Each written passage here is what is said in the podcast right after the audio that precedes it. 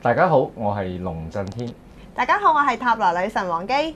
歡迎大家嚟到情到濃時。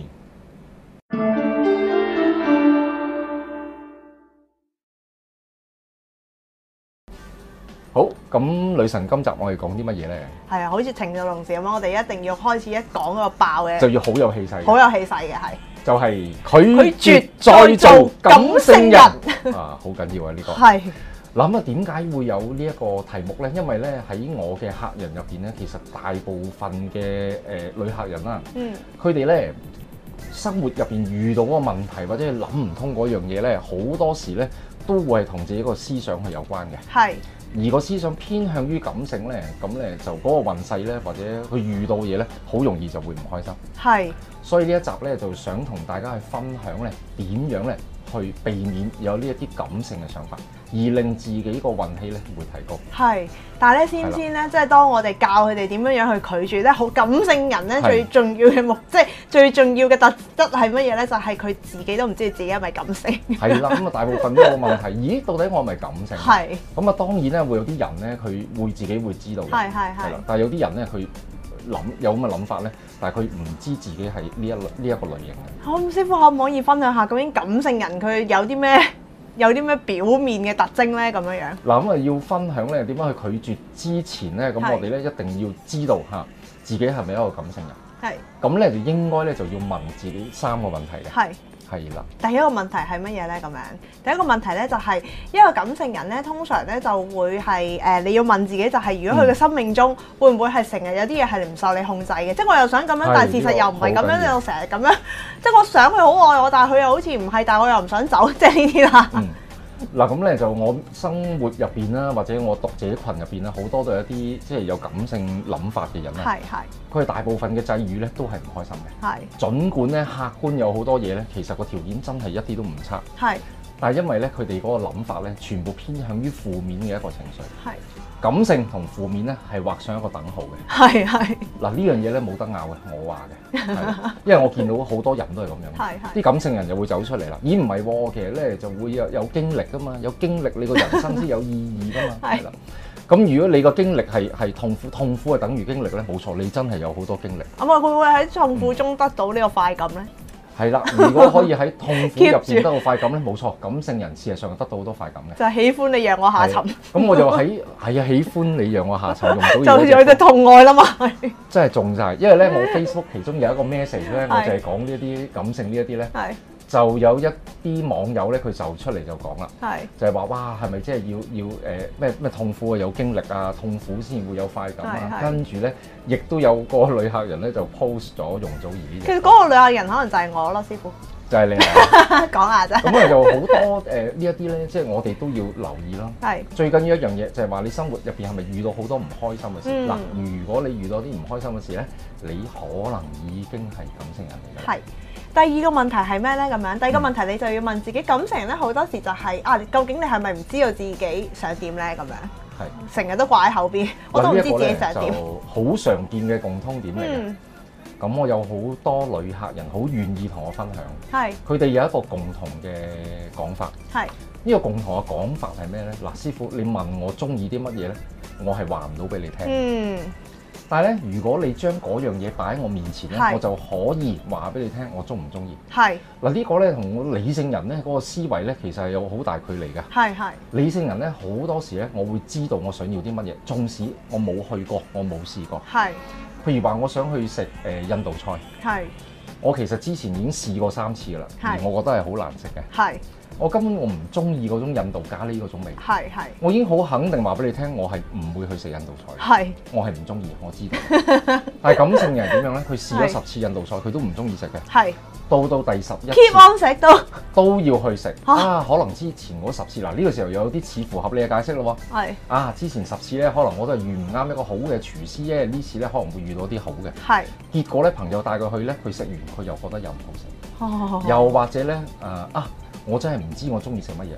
但係如果你俾一碗餐蛋麵，係我食完之後咧，我可能會話到俾你聽啊，呢碗餐蛋麵係好好食。係但係下一次咧，我俾個腿蛋麵俾你，問你腿蛋麵好唔好食咧，你又話唔到俾我即聽啊係。佢想像唔到想像唔嗯到，因為佢嗰個思維係散緩嘅，係同埋咧佢嗰個思維咧大部分係靠佢嗰個感覺，啊大部分係咧用嗰個右腦咧去想像。係係右腦可以好天馬行空嘅，我以前誒、呃教技術嘅時候寫書咧，係寫技術創造成就我都有講過噶啦。右腦就係咩咧？顏色、聲音、氣味，好多時咧就俾一啲表象咧去迷惑咗，嗯。所以呢個都係一個問題嚟嘅。係。好啦，咁第三樣嘢係乜嘢呢？第三樣嘢呢，就係嗯佢係不停咁樣，咁即係就不停改變主意嘅會，不停改變主意。係即係呢一刻呢，可能佢會話誒、哎食壽司好，食壽司，去到個壽司會話咦唔係喎好似壽司又好似好多人排咗，不如去食 pizza 啦，咁跟住又轉就啦，改變咗想法啦。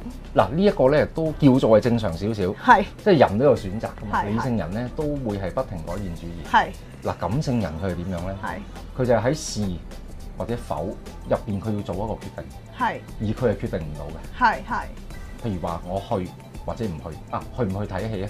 嗯去去睇戲，唔去咁咪唔去咯。嗱，理性人好好容易會 come up 到嘅。係睇戲睇咩戲啊？睇呢套啊 OK 啊，咪去咯，咁咪去咯。係係感性人唔會啊去啦，跟住隔兩分鐘啊，到底去唔去好咧？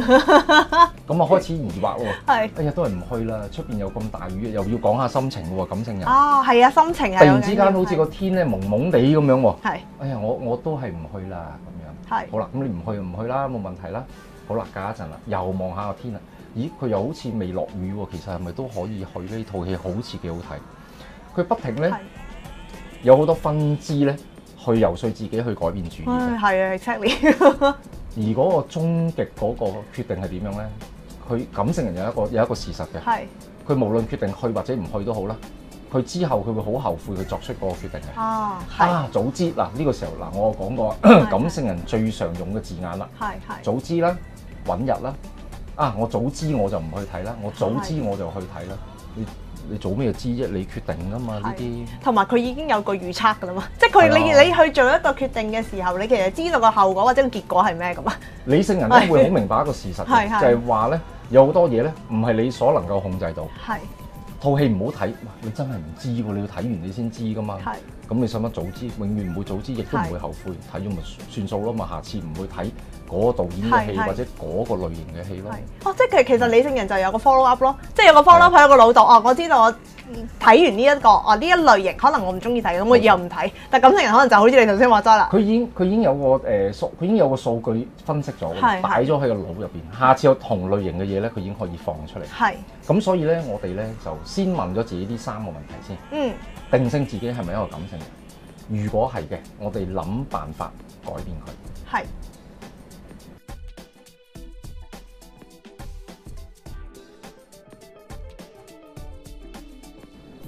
好，咁我哋咧就去到第一個重點啦。嗯我哋嘅諗法咧應該要係咁樣嘅，係就係、我哋做任何一件事啊，諗下嗰個目的係點樣。係呢個咧其實我成日都講噶啦，你做每一件事，你都會問自己三個問題：嗯做乜嘢？點解要而家做？做咗呢一樣嘢對你會帶嚟有咩好處？係嗱，感性人咧，佢有一個好通犯嘅毛病咧，就係、佢做完啲嘢對自己冇好處嘅。嗯譬如話咧，嗰、個男仔啦嚇，做咗啲佢唔中意嘅嘢，係佢做咗啲行動去回敬佢啦。回應佢譬如話佢發脾氣啦，又或者直情我提出分手嘅。 係係咁你提出分手啊嘛，咁個男仔啊啊都啱喎，我哋真係唔啱啊，我哋分手啦。嗱、呢一個係好理性嘅諗法嚟嘅。嗯嗯感性人又嚟啦，咦？點解你會同我分手？你唔係氹我嘅咩？係嗱，調轉咗嚟諗啦，啊係係係。啦，即係好多時候咧，如果係咁樣嘅話，譬如好似我哋成日講啲女係女仔點解會 check 個男仔嗰啲咧，係就啦。係 exactly 係俾一樣你啦。 check 到，你要諗一樣嘢啦。係個男仔話：，唉，係啊，真係對你唔住啦。男仔咧呢一樣嘢最叻噶，將個波拋晒俾你噶，係然之後自己攬晒上身噶。係唉，真係係我唔啱，係我錯，我對你唔住，係不如我哋分開啦。我真係唔值得你愛嘅。係，講完，咁你會點咧？啊嗰刻就 喎，係即啊係咪就咁喎感性人又又嚟啦。啊，係你唔係要氹我，咁即係你唔好將你自己個期望咧投射喺對方入邊。哦，係啊做，任何事你一定要諗會發生咩事，係對你有啲乜嘢好。係係係係，啦，即係一定要係真係知道個你係要 predict 個結果，冇錯。又或者你要問自己究竟你知道咗之後，你你嘅基本上咧，如果你要去做翻一個理性，由個感性係調翻理性咧，你可能就要 list 啦。即係你要嗯 list 下，我如果做咗呢個行動，你就 predict 對方會有啲乜嘢結果咧？可能對方就會嗌翻我其一啦。呢個係係可能只係其中一個答案，而唔係唯一一個。係但冇錯係感性人咧就會係我覺得或者我感覺覺得佢係咁咧，就當咗嗰樣嘢係事實。嗯，係啦感性人咧通常第一生嘅，係我覺得係咁樣，係我覺得你應該死嘅，咁咁你就要死啦。咁現實會唔會死？對方唔會噶嘛。係所以有多嘢就千祈唔好就係話你認為咁樣投射咗落去，係，就應該可能性係好多嘅其實。冇錯。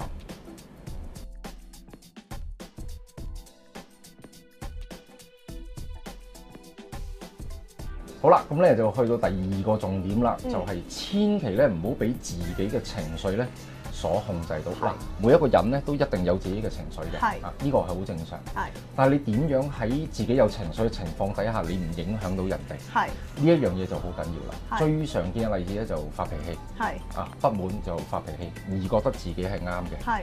係啦，因為感性人咧好多時係係 mood 度，即係佢要個嗯 mood，佢 咩、都係個 mood 嗰個感感所以會受好情緒化同埋好大情大情大聲。係啦。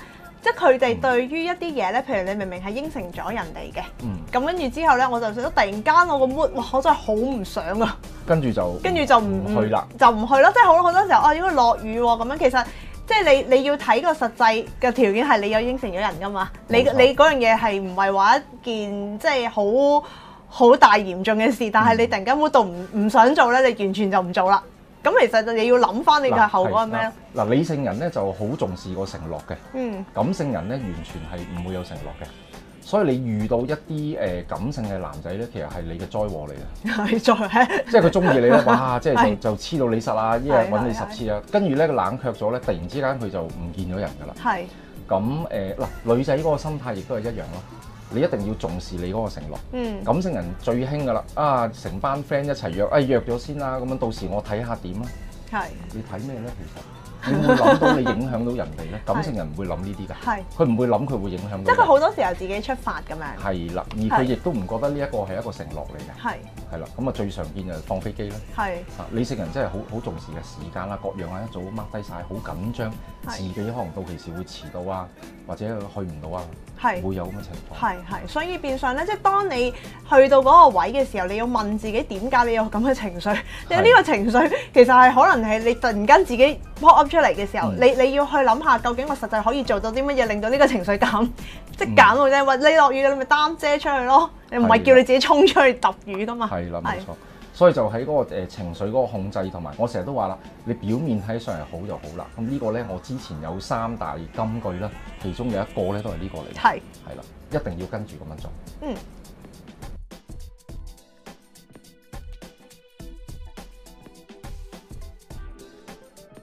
好啦，咁啊，最後一個重點啦，咁嗯係乜嘢呢？女神？就係咧要立場堅定， 立場要堅定。係啊，就唔好再胡思亂想啦咁咁啊，樣。感性人咧，大部分都有共通點咧，就係佢立場搖擺不定，好容易會受人所影響嘅。係咁咧，就今日咧就講 A，聽日咧就打到昨日的我就變咗個 B 啦。咁而 A 同 B 咧，完全係背道而馳打到昨日的我，嘅，成日都係咁樣噶。啊咁所以咧，我就成日都係咁樣講啊，就係話咧，你心目中有啲乜嘢諗法？ 係你如果你個腦你記唔實嘅，係你唔夠堅定嘅，你寫低佢，係好清楚咁樣寫低佢，係然之後你望住你寫你寫過嘅嘢。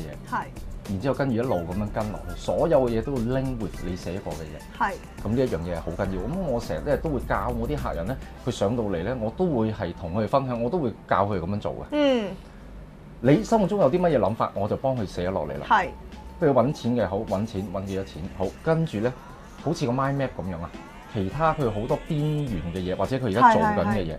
我就會同佢講啦，咦呢一樣嘢係咪 link with 你揾錢嗰樣嘢咧？又或者我要求係揾一個好嘅男朋友，係好啦，我即刻會幫佢寫啦。男朋友好嘅，係喺你心目中點為之好呢？係咪係靚仔？經濟有基礎呢？係要幾多錢呢？好啦，你而家係做緊啲乜嘢呢？係佢做緊乜嘢我又寫落去噶咯係喎。譬如佢翻工啦，佢放假佢去屋企睇碟啦，係，睇《甄嬛傳》啦，因佢環住可能又睇上下網啦。 係好啦，到呢一啲啦，就啲箭嘴指翻落去要揾一個男朋友，嗯有條件嘅男朋友，嗯拎唔拎到呢？拎唔到噶嘛。係但係感性人好奇怪，佢覺得咁樣係拎到，係佢會持續做呢啲嘢，而到拉尾佢會係揾到一個好好嘅男朋友。係係係。咁所以嗱，呢一啲咧好清楚寫落嚟咧，其實係幫助你自己個思維。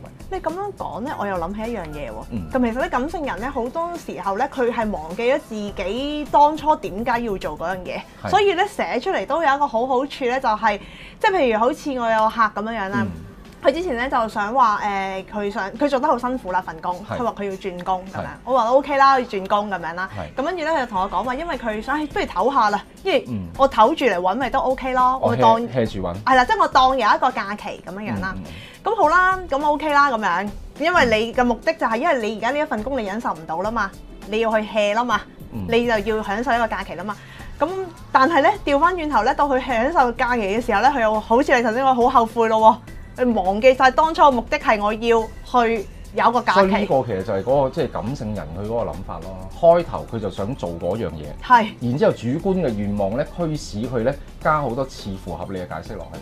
但係到拉尾個事情發生啦，佢又開始會扮奇怪啦。佢就會咦？覺點解得會咁樣嘅咧？係啊我我啊真係後悔啊！其實當初我就唔應該咧就 quit 咗呢份工。係啦，我應該要有份工先去揾㗎，而家乜嘢收入都冇啦，哎呀，原來個感覺好差咁㗎啊啊咁咪我樣，當初嘅諗法咪背道而馳咯。係啦，嗱，感性人就係咁樣啦，佢又要試過嗰樣嘢，佢先話到俾你聽，嗯，佢真係 quit 咗份工啦，佢就自己會知道，原來咧我 quit 咗份工咧，我係好後悔嘅，係我唔應該係咁樣，係。我應該要有收入。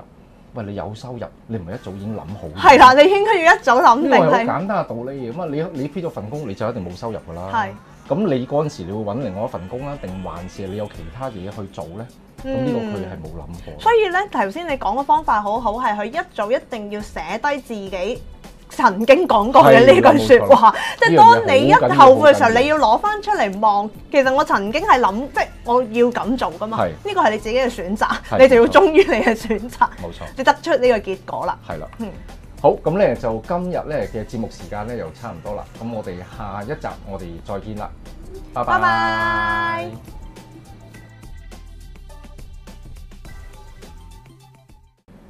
好，咁咧今集我哋講啲乜嘢咧， 女神？呢個勁啊啦，又係好似程老師咁樣，成個勁啦咁，啊好緊要，就係拒佢絕做 咗。唔好意思啊，佢做啦，再啱啊再嚟你過啱，你再嚟過啱，拒絕再做感性人，係拒絕再做感性。拒絕再做感性人，嗯係唔好意思，好，好， 好其實呢個咪一集嚟噶啦，一一集啊， 呢個可唔可以一集？好似好耐咁啊，係嘛？我唔緊要都 OK，係咪都 OK 啊？三個噶啦嘛，係咪？嗯，都都 OK 喎，都 OK，但我要乜望貓子咯。即係變咗網我見到你偷笑喎 上班變到龍事咁樣，我頭先我望貓子，你都我唔記得啦。第一個開咩？